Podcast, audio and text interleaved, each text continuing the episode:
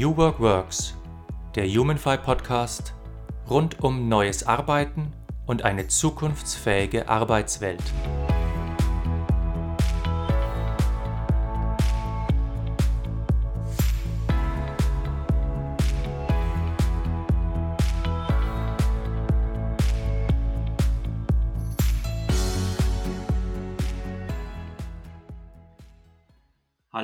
Herzlich willkommen zu einer neuen Folge von New Work Works, dem HumanFi Podcast für neues Arbeiten und eine zukunftsfähige Arbeitswelt. Ich bin Markus Fäth und mein heutiger Gast ist Jana Koske. Jana, herzlich willkommen. Hallo Markus, ja, danke, dass ich dabei sein darf. Jana, äh, erzähl doch bitte mir und unseren Hörern ganz kurz, wer bist du und was magst du? Ja, mein Name ist Jana, wie du eben schon gesagt hast, Jana Koske und ich bin seit nun fast genau siebeneinhalb Jahren Geschäftsführerin einer kleinen Beratungsfirma, der Flexio GmbH. Und in dieser Beratungsfirma haben wir uns darauf spezialisiert, ähm, Supply Chain Planungsprozesse zu beraten mit vielleicht ein bisschen anderen Ansatz, als man das so klassischerweise kennt, ähm, in allen möglichen Gebieten, aber trotzdem mit einem starken Fokus auch auf das ganze Thema Softwarebegleitung. Das heißt, im Wesentlichen sind unsere Projekte auch SAP-Projekte. Alles klar. Ja, du bist äh, unsere äh, erste Supply Chain Fachfrau in unserem Podcast und äh, ich freue mich, dass es ja auch in der Zeit geklappt hat, weil wenn ich jetzt persönlich so äh, die Medien verfolge mit Halbleiterkrise etc., da steppt ja in der Supply Chain gerade der Bär, oder? Äh, das ist äh, ganz korrekt. Also das ist ein super spannendes Thema, auch gerade für uns, weil äh, wir ja ganz bewusst vor sieben Jahren einfach in die Zukunft geguckt haben und gesagt haben, wir glauben daran, dass dieses Thema, äh, die Lieferkette zu optimieren und genau mit solchen Knappheitssituationen klarzukommen, die Zukunft sein wird weil es wird immer volatiler, es wird immer unberechenbarer. Und wir haben es letztes Jahr schon schön gesehen, was man passieren kann, wenn so ein, äh, so ein kleiner, in Anführungsstrichen, ähm, Containerschiff mal eben äh, stecken bleibt, was da weltweit für, für ähm, Effekte passieren und jetzt mit den ganzen Halbleitern genau das Gleiche. Also das mhm. ist ein super spannendes Thema und das ist im Wesentlichen auch genau das, was ähm, was wir nicht lösen wollen, weil wir können das Problem nicht lösen. Das ist da, aber wir versuchen halt äh, mit unserer Beratung auch mit diesem Umstand der, des Unvorhersehbaren auch zu arbeiten. Ja. Damals ging ja dieses Bild äh, um die Welt von diesem, eben von diesem riesigen äh, Tank, äh, nicht, nicht Tanker, Containerschiff, ja. Ever Given hieß der und dann ja. gab es ein Bild, wo, wo daneben so ein ganz kleiner Bagger war, der versucht hat, dieses Schiff wegzubaggern. Fantastisch. Seid ihr dieser Bagger? Wir sind wahrscheinlich genau dieser kleine Bagger, ah. ja. Also das ist wahrscheinlich echt gut ähm, mit, mit, äh, mit Fachkompetenz, was dieser Bagger ja auch sein muss. Also wenn man das gesehen hat, auf was für Millimeter die da versucht haben, auch zu rangieren, also mit sehr, sehr vielen Restriktionen mit ähm, viel Kompetenz, äh, ganz zielgerichtet daran zu arbeiten. Äh, das äh, ist eigentlich eine sehr schöne, äh, eine sehr schöne äh, Verbindung da, das uns als das zu bezeichnen. Ja. Also wir lösen das Problem nicht auf, das hat dieser Bagger natürlich gemacht. Ja. Also er hat es ja wieder ins, ins Rollen gebracht. Also wir sind wahrscheinlich eher dabei, äh, dann zu, zu schauen, wie können wir mit dem Problem lösen und nicht, also wie können wir mit dem Problem leben dass uns das nicht so tangiert, als dass wir wirklich das Problem, so wie es da ist, eliminieren. Ja, und das hat ja der Bagger gemacht. Aber ich glaube, diese Größe und diese, diese Finesse und dieser schmale Grat mit den Experten, die da drauf tun, also das passt, glaube ich, schon sehr gut. Ja, äh, wobei ja die jetzt die Aussage, ah, wir, wir lösen das Problem, ja, so, wir eliminieren das Problem. Also das steckt für mich ja in dem Bild ja gar nicht drin. Ne? Also das, okay. das, das Bild damals, das war für mich eher so, die Vergeblichkeit der Sisyphus. Ich bin hier so ein kleiner Bagger, Riesenschiff, ja. Aber wenn wir jetzt mal von dem, von diesem kleinen Bagger weggehen und wir kommen zum Riesenschiff, mich würde wirklich mal interessieren, wie sind denn eure Kunden gerade drauf, wenn es ums Thema Supply Chain geht? Also rennen die im Kreis oder, oder was, was, wie muss ich mir das vorstellen? Wie groß sind denn die Sorgen? Äh, was denkt man denn da gerade? Ähm, ich glaube, man, man hat in den letzten Jahren immer, immer mehr auch einen Umbruch der Denkweise. Also wir haben, gerade als ich angefangen habe, mich mit diesem Thema zu beschäftigen, haben wir immer daran gearbeitet, den perfekten Plan herzustellen. Also wir wollen besser werden, wir wollen genauer sein, wir wollen, dass unsere Vorhersagekraft ähm, an die 100 Prozent geht. Also das war so ein bisschen das Ziel von, von, von dem Bestreben. Das Bestreben heute ist das nicht mehr. Man hat gemerkt, das ist nicht mehr möglich. Ich kann nicht perfekt planen. Ja, der, das ist die Natur des Plans, dass es ein Plan ist und dass es mhm. ohnehin anders kommt. Und man kann nicht alles vorhersagen. Ja, und die, die letzten zwei Jahre haben es dann nochmal wirklich auf die Spitze getrieben. Ja, also weil das konnte niemand vorhersagen, was da passiert. Und das, was man jetzt tut, und das ist das, was, was äh, man auch bei vielen Kunden schon merkt, ist zu sagen, naja gut, wenn ich nicht planen kann, aber wie kann ich dort denn trotzdem mich darauf vorbereiten? Also was sind für andere Mechanismen? Welche Rahmenbedingungen kommen in den Fokus rein? Wie kann ich mich vorbereiten, dass mich das nicht hart erwischt, wenn ich doch nicht planen kann? Will ich ja trotzdem meine Ware verkaufen, weil ich meine Lieferkette optimieren. Und genau an der Stelle ähm, geht im Augenblick so das Bestreben äh, vieler Kunden hin. Und ähm, das ist schon sehr, sehr wertvoll. Ja? Also man versucht nicht gegen eine Wand zu rennen und äh, immer das Unmögliche zu versuchen, sondern man sagt, okay, äh, ich habe es jetzt akzeptiert, es geht einfach nicht besser, aber wie kann ich trotzdem das Beste daraus machen? Wie kann ich mich gut vorbereiten? Und ich glaube, das ist genau der, der Schwung schon fast auch zu dem New York-Thema, ja, zu sagen, es gibt nichts, was es nicht gibt. Ja, ich kann darüber lamentieren, dass äh, ich in, einem, in meinem Hamsterrad gefangen bin ähm, und ich kann immer wieder gegen anrennen und es besser machen oder ich kann einfach ausbrechen und sagen, gibt es denn nicht andere Möglichkeiten?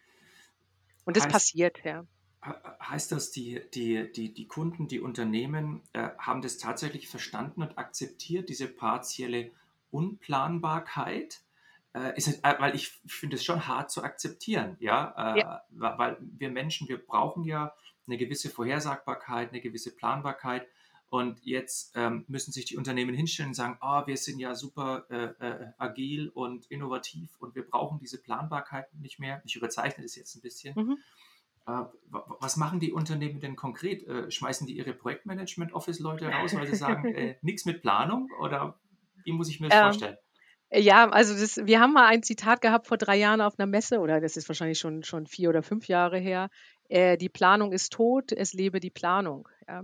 Hm. Ähm, weil wir würden uns ja arbeitslos machen, wenn wir sagen, wir brauchen keine Planung mehr. Äh, wir wären arbeitslos, wenn die Kunden das verstehen würden und alle schon anwenden würden. Ähm, nein, da ist der Markt noch nicht hin, aber es kommt immer mehr das Bewusstsein rauf und die getrieben vielleicht von der Verzweiflung, zu sagen, das, da muss doch auch andere Sachen gehen. Das muss doch auch anders gehen. Wie kriegen wir das hin? Und wir, ähm, unsere Lösung ist nicht, hey, mach keine Planung, darum geht es nicht. Ja, aber vielleicht äh, interpretier Planung neu. Ja, vielleicht gibt es nicht den einen Plan, ähm, den man sich anguckt, sondern vielleicht gibt es einfach einen Korridor, einen Lösungskorridor, den man sich anschaut. Ähm, vielleicht muss nicht jeder äh, von für sich in der Abteilung seinen eigenen Plan machen und dem nächsten, der nächsten Instanz ähm, das einfach vor die Füße werfen und sagen, so, das will ich, äh, jetzt sieh mal zu, dass du das hinbekommst, sondern das ist ein Miteinander, ein Geben und Nehmen. Das heißt, sehr stark auch die Kommunikation zwischen den Bereichen ähm, der Supply Chain auch zu fördern äh, und auch einzufordern und in Formaten auch zu, zu instrumentalisieren. Das ist, glaube ich, genau das, wohin es geht. Und da wird das Bewusstsein schon ja, vermehrt. Ja, also da merkt man schon, okay, wir müssen reden, wir, es gibt nicht mehr die eine wahre Lösung, weder horizontal noch vertikal. Also lass uns da mal schauen, wie wir da besser werden. Ja.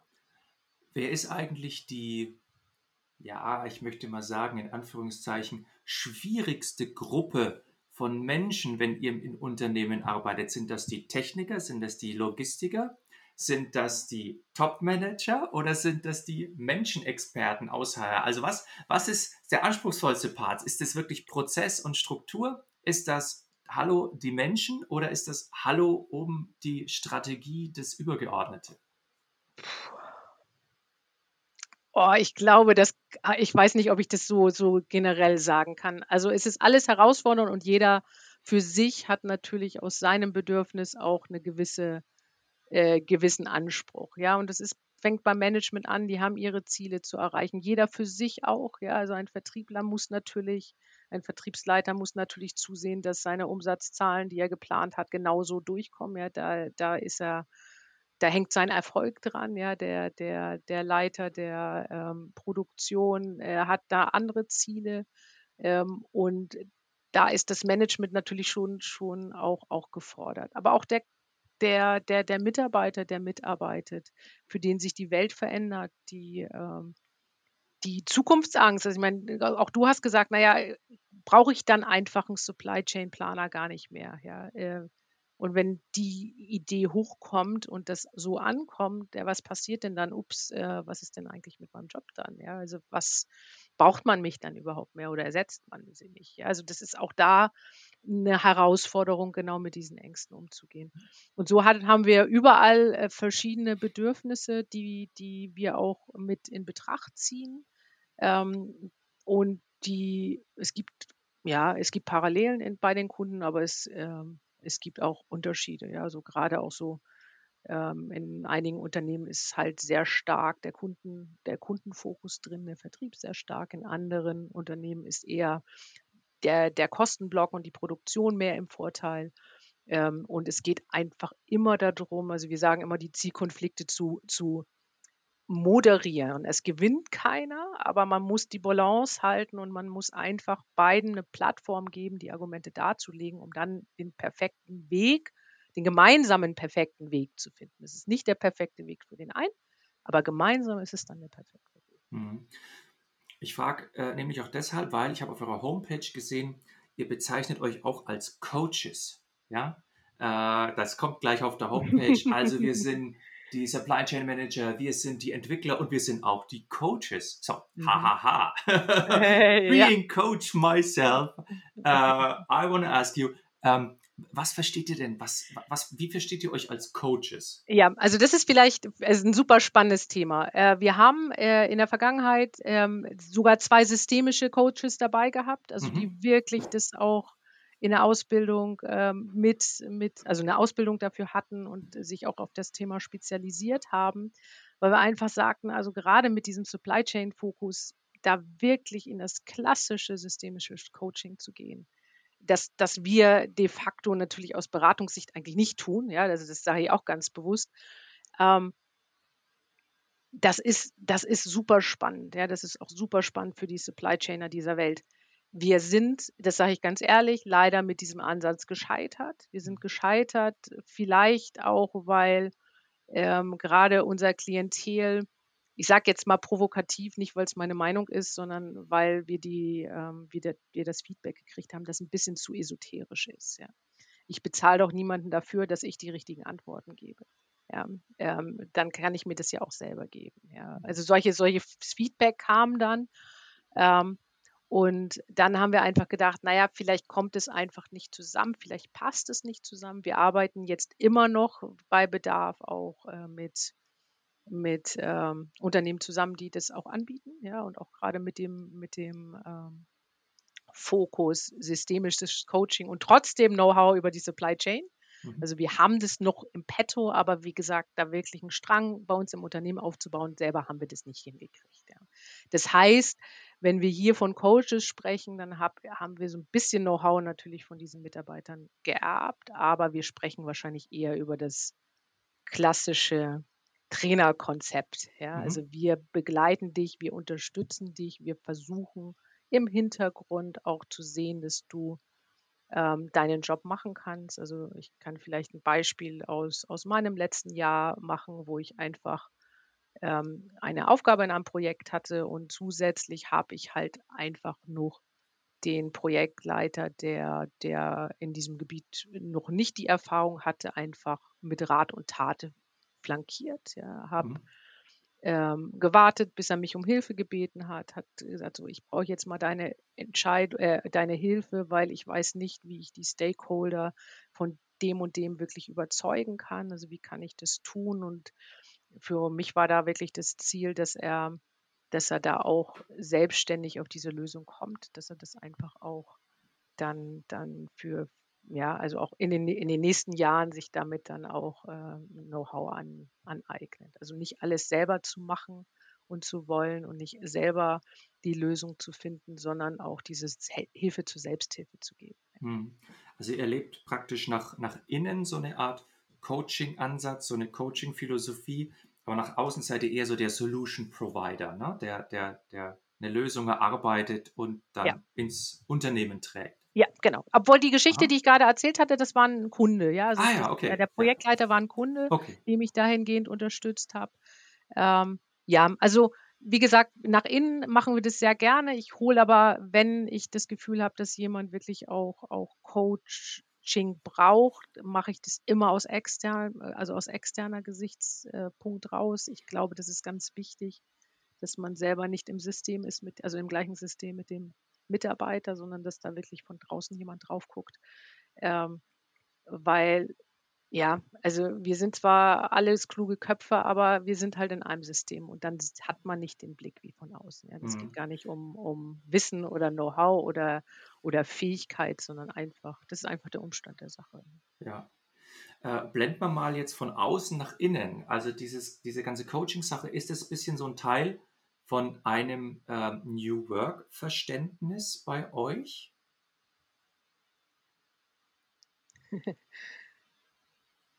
Ich habe das noch gar nicht so betrachtet. Also das ist einfach da, aber ist das für mich New Work oder ist es einfach, ähm, gehört es einfach dazu, äh, meine, auch, auch die Mitarbeiter zu befähigen mit allem, was notwendig oder für ihn notwendig ist, auch seinen, seinen seine Arbeit glücklich auszufüllen. Ja, wenn das schon Modern Work ist und äh, dann, dann ja, aber das ist für mich so schwierig, weil das ist für mich so normal. Ja, also ist das wirklich schon anders oder ist es einfach normal? Und ich würde sagen, ja, wieso? Nee, das ist doch ganz normal. Ja, natürlich tue ich das. Ja, damit, damit befindest du dich in der illustren Gesellschaft ganz vieler äh, äh Interview- und Gesprächspartner von, von mir und von uns. Äh, denn es kommt oft so, dass wir sagen, ja, dass der Gesprächspartner sagt, ähm, ja, New Work, ich weiß jetzt nicht, ob das New Work ist. Für mich ist es einfach moderne Unternehmensführung, Personalführung, ob ich das jetzt New Work nenne oder nicht, das ist eigentlich jetzt mal Wumpe. Mhm, genau, sehe ich auch so. Ja. ja. Äh, ich habe im, im Vorhinein ja erfahren, ihr ähm, macht ein Projekt, das heißt äh, äh Vier-Tage-Woche, so. Mhm. Ähm, wahrscheinlich heißt es Vier-Tage-Woche, weil es um äh, Vier-Tage-Woche geht. ja. Maximal inspirativ sozusagen. Äh, kannst du mal darüber ein bisschen was erzählen? Weil das hört sich für mich jetzt tatsächlich eher an wie, okay, das ist jetzt mal eine Initiative, wo man eher äh, das Label New Work irgendwie draufpacken könnte nach einem neuen Verständnis. Ja, das, das würde ich auch so sehen. Also vielleicht eine ganz kleine Korrektur. Das ist zwar genau das gleiche wie ähm, wie das, was du gesagt hast, das Projekt heißt nicht Vier-Tage-Woche, sondern es heißt drei Tage frei. Ah, okay. Ähm, weil der Fokus äh, tatsächlich auf diese drei freien Tage am Stück liegt. Ja. Und die drei Tage im, am Stück ist im Endeffekt nichts anderes, als dass wir bei Aflexio entschieden haben, dass wir den Freitag einfach ähm, frei machen. Also da ist keine Regelarbeitszeit, da gibt es, äh, da ist das Office nicht besetzt, da arbeitet keiner und keiner ist wirklich keiner, also weder die Geschäftsführung noch die Berater noch ähm, das, das, das ähm, Admin-Personal, also egal wer, es arbeitet keiner am Freitag. Und ähm, diesen Tag kann man für sich auch dann so nutzen, wie man das selber möchte. Also es war sehr faszinierend auch zu sehen, dass ganz häufig das kam zu sagen, hey, an diesem Tag bin ich nicht fremdbestimmt. Ja, dieser Tag ist mein Tag und ich darf entscheiden, was ich an diesem Tag mache. Und ähm, das ist für mich äh, der wirkliche Mehrwert an diesem Tag. Es ist nicht ein zusätzliches Wochenende, wo man dann, äh, was weiß ich, zum Fußballplatz gehen muss mit seinen Kindern oder zu seinen Eltern zum, zum Sonntagskaffee. Ähm, sondern das ist der Tag, der dann wirklich reserviert ist für das, für meine eigenen Bedürfnisse. Ja? Und das kann auch sein, dass ich meine Eltern besuche daher. Das ist dann aber, weil das mein Tag ist und ich das bestimme, dass das so ist. Ähm, Das kommt nicht von mir, sondern das kommt so aus, aus der Gruppe äh, und die Dynamik, die das dann auch gekriegt hat. Genau. Also nur, dass ich es richtig verstehe. Dieser mhm. Tag, mhm. Der kann jetzt auch privat genutzt werden. Das ist nicht so wie bei Google, dieses Projekt 20 Prozent, wo man, wo ein Mitarbeiter innerhalb seiner Arbeitstätigkeit machen konnte, was er wollte. Nein, also das ist ein freier Tag. Mhm. Das ist wie Samstag und Sonntag im, im Arbeitsrecht zu sehen. Also das ist wirklich komplett frei. Der ist nur für einen selber zu nutzen. Also kein Arbeitstag. Ja. Und wird der dann bezahlt oder habt ihr auch die Arbeitszeit, die bezahlte, äh, reduziert? Ähm, wir, also zwei Antworten. Wir haben die Arbeitszeit reduziert von 40 auf 36 Stunden. Ja. Ähm, wir haben die Bezahlung genauso gelassen wie jetzt, nämlich auf mhm. Basis. Also es sind nur noch 36 Stunden, aber wir haben keinen Gehaltsverzicht für diese 36 Stunden. Mhm. Also wir haben vier Stunden gestrichen, aber alles andere genauso gelassen wie jetzt. Seit wann macht ihr das? Ähm, wir machen das äh, seit Anfang des Jahres, also 1.1.2022 haben wir damit gestartet. Mhm. Ähm, ja, also ganz frisch. Okay. Und äh, merkt man schon irgendwelche Ergebnisse, also auch qualitativ, hat sich irgendwas verändert? Ähm, ich sag mal so, ähm, wir haben gesagt, damit das zum Fliegen kommen kann, müssen wir unsere Arbeitsweise ändern. Ja, also es geht ja nicht nur darum zu sagen, hey, äh, jetzt haben wir einen Tag weniger und die ganze Arbeitslast, schwupps, packen wir, verteilen wir auf die vier Tage vorher. Ähm, sondern wir haben auch ganz bewusst ähm, versucht, in unserer Arbeitsweise effizienter zu sein. Ja, also das ist ja das, was diese ganzen Theorien auch sagen, dass man dadurch das auch schafft, effizienter zu sein.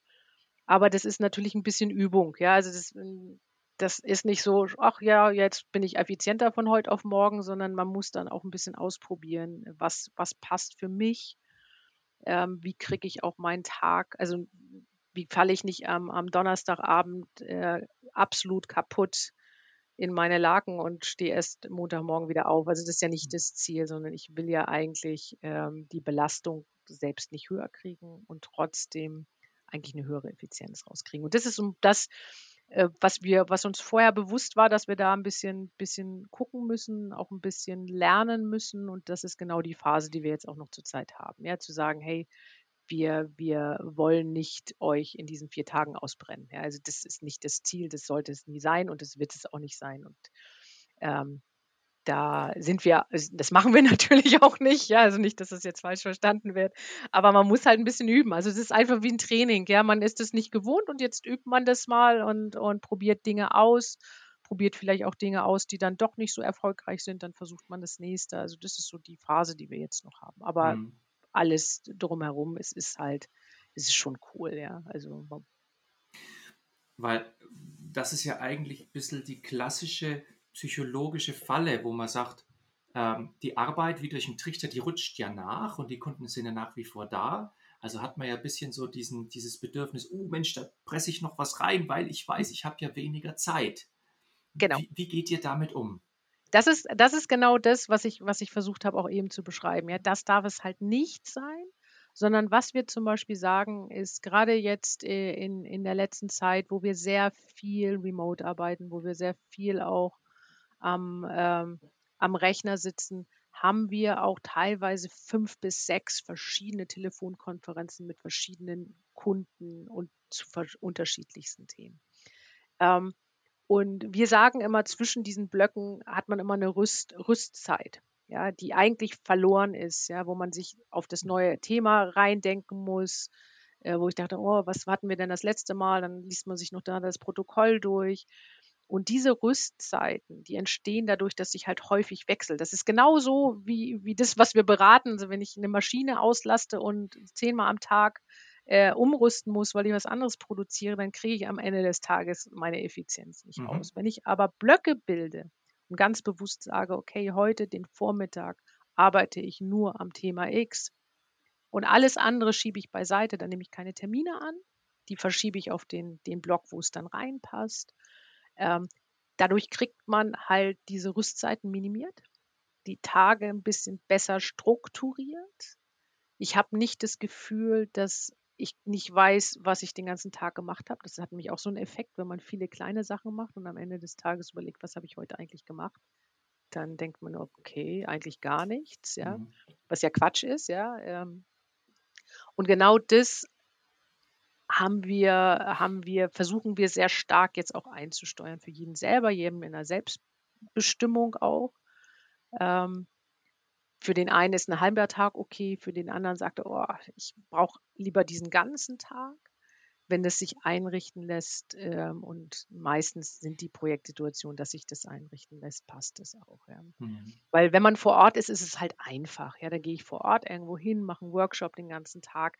Ähm, da habe ich nicht immer dieser, diesen Wechsel. Und da gehen wir dann halt auch ganz bewusst dagegen.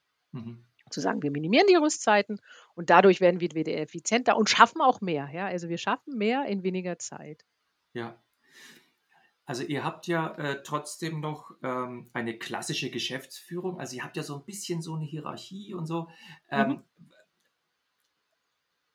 Klappt das, dass zum Beispiel die Geschäftsführung sich auch mal vor einen Berater stellt, wenn der Kunde kommt und sagt, äh, der Johannes, der soll hier mal mehr verfügbar sein und was macht ihr da mit euren drei Tagen frei am Stück? Kommt es zu sowas? Äh, nein, Gott sei Dank kommt es nicht dazu. also nicht, dass, dass, dass es nicht dazu kommt, äh, weil, weil ich äh, als Geschäftsführerin das einfach nicht tue, sondern ähm, wir haben, das muss ich ehrlicherweise und fairerweise auch sagen, sehr partnerschaftliche Kunden. Ja, also das machen die nicht, also Eskalation. Und ich muss wirklich sagen, innerhalb von sieben Jahren habe ich nicht eine einzige Projekteskalation gehabt, die zu mir hoch eskaliert worden ist. Und ich als Geschäftsführerin da einlenken musste. Also sowas gab es nicht. Wir sind natürlich in Projekten selber unterwegs und da ist natürlich der Projektleiter auch noch eine Instanz, also in der Rolle des Projektleiters natürlich, aber es ist nie in der Rolle des Geschäftsführers gewesen, wo man dann wirklich auch gegen äh, gegensteuern musste oder ich überhaupt die Notwendigkeit hatte, meinen Mitarbeiter da zu schützen. Also mhm. wenn die Situation hochkommt, bin ich die Erste, die das tut. Mhm. Ja, weil ähm, wir haben das gemeinsam beschlossen und für mich war das überhaupt gar keine Diskussion, dass, äh, dass wir da auch stark sind. Also am Freitag werden keine Meetings gemacht aus die Maus und es gibt äh, in der Regel auch keinen Grund, ähm, am Freitag Meetings zu machen. Natürlich gibt es bei uns im Geschäft ähm, Go-Lives, ja, dass man Systeme umstellt, die auch sehr häufig am Wochenende sind, ja, weil da halt die Betriebsruhe ist und, und produktionsfreie Zeit ist.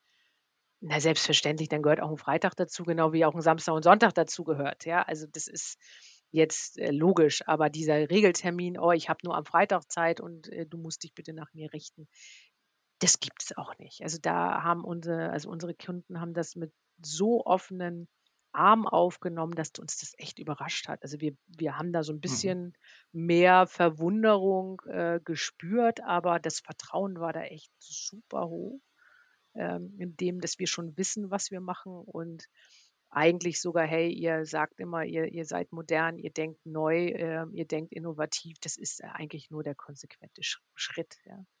Also es ist. Äh, seid cool. ihr seid ihr ein relativ junges Team? Äh, denn die nächste Frage wäre dann, äh, das, was ihr macht, diese neuen Ansätze, drei Tage am Stück äh, und so weiter, Coaching, Verständnis. Würdest du sagen, dass das ähm, ein Generationenthema auch ist? Dass man das, ich sage mal, mit einer Riege von 50 oder 55-Jährigen vielleicht nicht so gut machen könnte? Ähm, ich finde, jung ist immer relativ, ja. Und das ist jetzt vielleicht ein bisschen, bisschen wirklich cheesy, wie wir so gerne nennen. Ja, man ist immer nur so jung, äh, so alt, wie man sich fühlt. Ähm, ich hatte mal eine, eine, ein, eine Projektmitarbeiterin, die von ihren jungen Wilden erzählte, die in ihrer, in ihrer Mannschaft sind und sprach dann von dem einen äh, 56-Jährigen. Und dann habe ich gesagt, ja, halt, stopp. Ich dachte, du hast eben junge Wilde gesagt. Wie passt der denn ins Bild? Der sagt sie, der ist der jüngste und wildeste überhaupt. Der hat kreative Ansätze, der bringt es vorwärts. Sie sagt, das hat doch nichts mit dem Alter zu tun. Ja? Und ich glaube, genau das ist, ähm, das ist auch die Antwort. Also wir sind alle ähm, neugierig, wir sind alle ähm, auch, wir wollen auch was bewegen. Und natürlich ist unsere Altersstruktur, also ich glaube, unser Altersdurchschnitt müsste jetzt so langsam gern Mitte 30 gehen. Wir haben sehr junge Kollegen von Anfang 20 dabei. Ähm, unser ältester Mitarbeiter, jetzt muss ich mal ganz kurz überlegen, ist jetzt gerade, glaube ich, 50 geworden.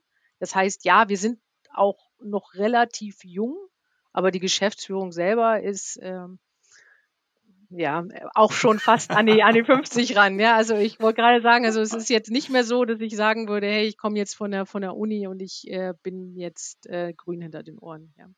Aber ich glaube, darum geht es nicht. Es geht einfach um, um diesen Charakterzug, nicht stehen bleiben zu wollen, was verändern zu wollen. Da geht doch noch mehr. Ähm, wie sieht meine augenblickliche Situation aus? Bin ich zufrieden oder nicht? Und was sind die Lösungen, das einfach auch besser zu machen? Also ich glaube, das ist einfach dieser Wesenszug. Weil dieses, dieses Klischee hält sich ja irgendwie hartnäckig. Ne? Die Alten sind so unbeweglich und die Jungen sind so toll und innovativ. Ja, tatsächlich ist es auch eine Persönlichkeitssache, ne? auch ein bisschen eine Charakterfrage. Ja, ja also ich kenne ganz viele Junge, die das gar nicht sind. Ja? Also die mhm. ganz, also meine, meine beiden Söhne, äh, mein Großer ist jetzt 18, mein Kleiner 17 und Klein ist da wahrscheinlich auch äh, relativ zu sehen, weil Klein ist dann natürlich auch nicht. Ähm, ähm, die haben natürlich von, von uns auch diese, dieses ein bisschen äh, in Frage stellen und auch äh, Kämpfe selbst für dein Glück äh, mit in die Wiege gelegt bekommen. Ähm, aber ich sehe das schon in dem Freundeskreis, ja. Also da ist nicht jeder dynamisch, ja, und, und freut sich über Veränderungen, ja, und kann damit auch umgehen. Also das ist sogar wahrscheinlich eher das Gegenteil, ja. Also man sagt mhm. ja auch, diese häuslichen Werte, die kommen eigentlich wieder zurück. Ja, ähm, und ich glaube, das ist einfach eine Typsache. Und äh, in unserem Team gibt es so unterschiedliche Charaktere, wenn man sich die anguckt, da würde man vielleicht von außen gar nicht sagen, hey, die sind alle, alle jung dynamisch, sondern das sind die unterschiedlichsten Menschen. Und jeder geht mit dieser, dieser Situation auch unterschiedlichst an, aber sie sind alle neugierig und sie sind immer auch offen, ähm, einfach auch Dinge mal auszuprobieren. Ja. Nicht immer zu, dann auch zu sagen, das ist toll, ja, das durchaus natürlich auch, aber erstmal offen sie auszuprobieren. Das, da bin ich auch dankbar für, dass es so ist. Habt ihr euch im, im Umfeld eurer drei Tage am Stück Initiative mal äh, generell mit dem Thema New Work an sich auseinandergesetzt? Ähm, ich glaube, dass, also wenn du sagst, hey, habe ich Bücher zum Thema New Work gelesen, habe ich mich wirklich äh, von Richtung dieses Begriffs an das Thema ran äh, rangearbeitet, dann würde ich ganz klar Nein sagen. Also wir machen viele Dinge, die wahrscheinlich da in dieses Konstrukt gehör, gehören. Ja, also wir denken halt sehr frei, also auch dieses äh, arbeite da, wo du dich wohlfühlst und dann, wann du dich wohlfühlst, aber guck immer, dass deine Freiheit, die du hast, nicht die Freiheit des anderen begrenzt, ja, also weil das muss ja immer noch ein Zusammenarbeits Zusammenarbeitsspiel sein. Also guck einfach, dass ähm, dass die Balance da auch gehalten wird.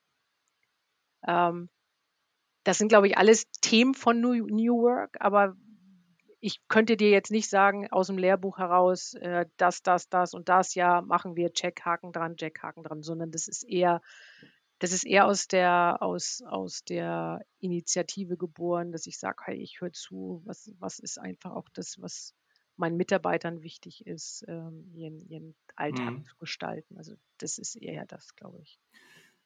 Plant ihr noch irgendeine so Art von Initiative? Gibt es schon so einen nächsten Schritt, wo ihr sagt, das hat jetzt gut funktioniert irgendwie, wir, ja, ne, wir gucken mal. Ja. Habt, ihr noch, habt ihr noch einen Pfeil im Köcher? Genau, also dieses Any, Anywhere, Anytime Projekt, das haben mhm. wir jetzt äh, im, im Anschluss gestartet. Ähm, wir leben das eigentlich die ganze Zeit schon, ähm, dass wir da, da auch sehr flexibel sind. Aber wir wollen es einfach nochmal auch auf, auf soliden Boden setzen. Ja, also da sind rechtliche Dinge notwendig, da sind Absprachen notwendig.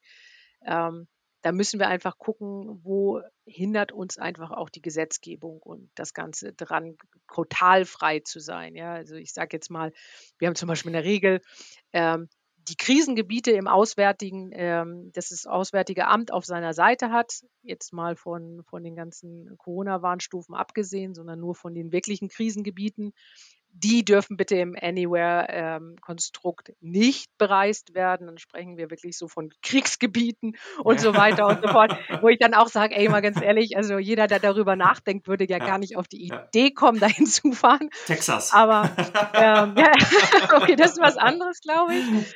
Ähm, aber ähm, ja, also da gibt es schon so ein paar Regularien, die, die das Rahmenwerk festsetzen. Aber wir haben so von Anfang an, also seit Gründung, immer versucht, keine Regeln aufzusetzen, sondern nur eine, einen Rahmen mhm. vorzugeben. Ja.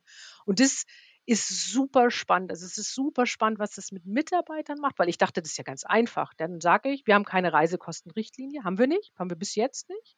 Unsere Reisekostenrichtlinie heißt einfach, denk nach und äh, don't be a dick, ja, also so heißt sie wirklich. genau. So, und das ist ja ganz simpel, ja. Also ich meine, das tun wir doch täglich. Wir tun doch täglich, wenn wir irgendwas planen, wenn wir unsere Reise und unseren Urlaub planen, dann gucken wir uns doch an, hey, was ist verhältnismäßig? Was ist es mir wert? Was, worauf habe ich Lust? Ähm, und dann kommt man zur Reisekostenrichtlinie und die Leute fangen an zu schwimmen, weil sie auf einmal das gar nicht können. Die können das gar nicht mehr. Die wissen gar, also die, die sagen ja, aber wie ist denn die Regel? Kann ich denn das und das machen?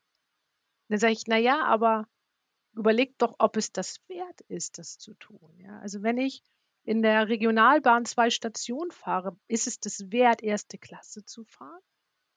Oder ist es mir das nicht wert, mir persönlich? Wenn ich von Hamburg nach Karlsruhe fahre, fünf Stunden, fünfeinhalb Stunden unterwegs bin und in der Bahn arbeiten kann, mit meinem Laptop da sitzen kann, äh, für den Kunden tätig sein kann, dann ist es doch eine ganz andere Diskussion. Ja?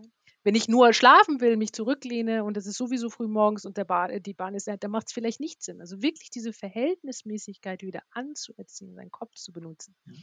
Super spannend, ja, weil das für mich so, ja, der macht es doch halt einfach, ja, aber nee, das ist nicht, mach es einfach, sondern lebe auch vor. Also Vorbild, glaube ich, ist ein ganz, ganz, ganz wichtiges ähm, wichtiges Grundsatz bei so einer, so einer, so einer offenen Rahmen, Rahmen na, Vereinbarung heißt nicht Rahmen setzen, ja, also wenn ich kein mhm. Vorbild habe, ich orientiere mich ja immer an anderen, wenn ich keine Regeln habe und schaue, wie macht denn der andere das und wenn ich einfach als als äh, Führungskraft das vorlebe, einfach meine Gedanken, die ich dazu habe, auch teile, dann ähm, dann sehen das die anderen auch, ja, mhm. und dann lernen sie auch davon und können vielleicht auch sagen, ja, sehe ich vielleicht anders, ja, ich bin zwei Meter groß und ich hätte gerne Beinfreiheit.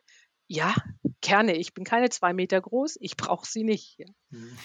Aber das deckt sich ein bisschen mit meiner Beobachtung, dass eigentlich schon ein großer Entwicklungssprung passiert in Unternehmen, wenn man sagt, wir gehen weg von starren Regeln hin zu offenen Prinzipien. Mhm. Weil diese offenen Prinzipien, oder du hast es gesagt, der Rahmen, ja, äh, der, der provoziert ja die Verantwortungsübernahme. Also, dass man sich Gedanken macht, ist es mir das wert? Was will ich ausgeben? Äh, wie passt es in den ganzen Rahmen dieses Kundenauftrags zum Beispiel rein? Mhm. Also, das genau. ist tatsächlich auch ein spannendes Gebiet, woran ein, ein Mensch und ein Unternehmen auch noch wachsen kann. Genau so ist es, ja. Ja, und man muss, also das ist wirklich, also das ist, äh, man muss daran führen, man muss immer wieder auch nachjustieren. Man äh, geht vielleicht auch einen Weg, ähm, wo man dann sagt, okay, jetzt mache ich doch Vorgaben. Äh, wir waren am Anfang wirklich äh, in so einem, oh, wir diskutieren alles im großen Kreis. Ähm, und davon sind wir auch ein Stück wieder weggegangen, ja, weil wir sagten, naja, wir müssen aber auch Entscheidungen treffen, ja, und wir müssen auch Entscheidungen treffen und wir müssen handlungsfähig sein und wir müssen uns mhm. entwickeln. Ähm, das heißt, diese Diskussionen, die sind manchmal auch nicht zielführend, sondern, sondern verwirren eher. Ja, also das, auch das haben wir gelernt. Ähm, aber zum Beispiel diese, dieses 3F-Projekt oder auch das, das Anytime, Anywhere-Projekt, das ist nicht so, dass wir das nicht unter allem diskutieren. Natürlich tun wir das, weil das jeden tangiert, ja. Und das ist, sind auch Konzepte, die von Mitarbeitern selber auch mitentwickelt sind, um zu sagen, was ist uns denn eigentlich wichtig an der Sache und wie kriegen wir halt auch diese, diese Prinzipien miteinander verknüpft, ja. Also ich, ja, in der letzten Zeit diskutieren wir ja sehr stark immer über dieses, dieses Freiheit, also was ist meine Freiheit, meine Freiheit, meinen Tag zu gestalten und wann endet diese Freiheit auch? Ja, also wo muss sie auch enden? Und dies, das treffen wir jetzt ja überall in jeglichen Diskussionen und das ist, glaube ich, da genauso. Na klar kann ich für mich entscheiden, dass es super toll ist, von 22 Uhr abends bis 3 Uhr morgens zu telefonieren. Aber wenn ich halt in meiner Arbeit im Team arbeite, dann kann ich doch bitte nicht von meinen, von meinen anderen Teammitgliedern erwarten, dass sie das auch tun, ja, weil ich ja deren Freiheit damit ganz massiv beeinflusse einschränke, ja, oder beeinflusse ist vielleicht das Mhm. richtige Wort.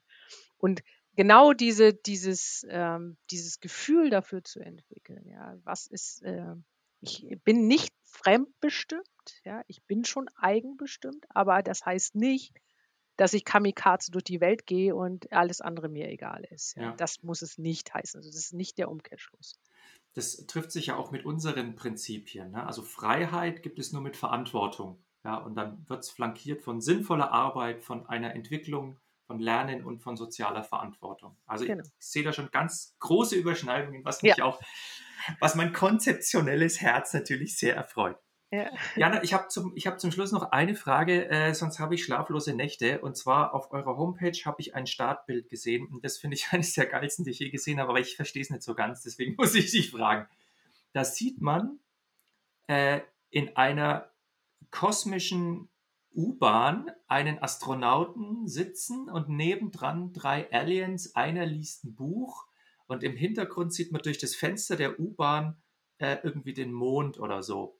Mhm. Ähm, äh, ja, äh, was, was bedeutet das? So, und, und jetzt fängst du nämlich an, spannend zu werden. Genauso wie du das gesagt hast, du fokussierst auf den Mann, auf den Astronauten und sagst, da sind noch drei Aliens. nee, ich habe den nur als erstes, erstmal- als erstes Ja. Element, be- äh, äh, weil, Nee, weil, nee, also da sind ja noch drei Aliens drauf. Genau, genau. Für uns sind es vier Personen, die da drauf sind. ja, Und wir haben gesagt, ähm, Diversity makes your supply chain plan and act. mhm, Ja, und das Thema Diversity im, im, im Englischen steht ja eigentlich für Vielfalt, ja. Und wir meinen die Vielfalt auch in der Supply Chain, die Vielfalt der, der Abteilung, der, der Organisation. Wir meinen aber durchaus auch das Diversity, Vielfalt in Charakteren und auch Vielfalt in, in allem, was, was dazu gehört, ja.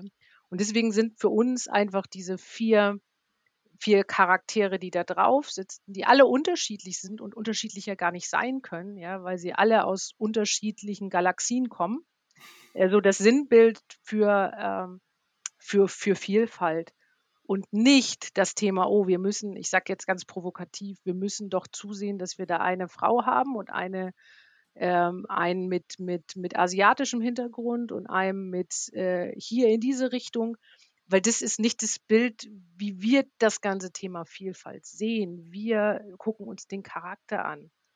Und hinter dem Charakter steckt der, der Mensch erstmal. Und mir ist das so egal, ob das eine Frau ist, ob das ein Mann ist, ob das, ähm, wir sagen immer, ein Sternchen ist, ja, also das, ähm, das ist mir, das ist mir, das ist mir nur so egal, wie es sein kann. Und wenn morgen jemand durch die Tür kommt und sagt, ich komme vom Mars, dann, äh, und ich habe mein Leben lang nichts anderes gemacht als Supply Chain äh, Chain-Themen und ich finde das cool und ich habe die ganze Logistik auf dem Mars umgestellt und ich finde euch cool, will ich bei ich will bei euch anfangen. Der würde ich nicht sagen, nee, also du kommst vom Mars, also nee, das geht ja jetzt nicht. Das wäre mir überhaupt egal, das würde ich gar nicht sehen. Und wir glauben einfach daran und ich vielleicht als, als, als Vorreiter auch, dass erst dann, wenn das Ganze einfach, einfach keine Rolle mehr spielt, erst dann haben wir es erreicht. Und im Augenblick spielt es viel, viel zu hohe Rolle. Wir haben es jetzt geschafft, als Supply Chain Beratung einen wirklich hochgradig männerdominierten Bereich. Ist ganz klar so. Eine 50-50 Verteilung zu bekommen. Wir haben wirklich 50 Prozent Frauen, 50 Prozent Männer. Ähm, das aber nicht, weil wir danach gesucht haben, sondern das ist nur durch Zufall entdeckt haben, weil wir Vorbild sind. Also ich natürlich als, als weibliche Geschäftsführerin in dem Bereich bin nach außen Vorbild, auf was alles gehen kann. Ja, auch selbst in der Gesellschafterin äh, haben wir auch ähm, die, die Anna Fricke dabei. Es ist einfach, wie gesagt, es ist einfach so egal. Die Leute kommen zu uns und wenn sie passen und wenn es ein Charakter ist und wenn sie unser Team bereichern können, dann wehrt derjenige eingestellt, egal was er, egal was er ist. Und wenn er vom Mars kommt und genau das soll das Bild sagen, dann kommt er halt vom Mars. Es ist eigentlich egal, ja. Es geht eigentlich nur um den Slogan, den wir gemacht haben, Plan und Act. Das muss im Herzen da sein. Nicht nur zu planen, sondern auch einfach mal zu machen. Also wir, wir wissen aus sicherer Quelle, dass wir auch auf dem Mars gehört werden. Also liebe, liebe Marsianer, liebe Marsianerinnen, es gibt ein neues Jobangebot in der Supply Chain hier auf unserem blauen Planeten. Nutzt eure Chance. kommt runter, aber äh, kommt in Frieden. Äh, Jana, äh, ganz, ganz vielen Dank für dieses wundervolle Gespräch. Ich danke, dass ich die Gelegenheit hatte. Es hat mir sehr viel Spaß gemacht. Danke dir.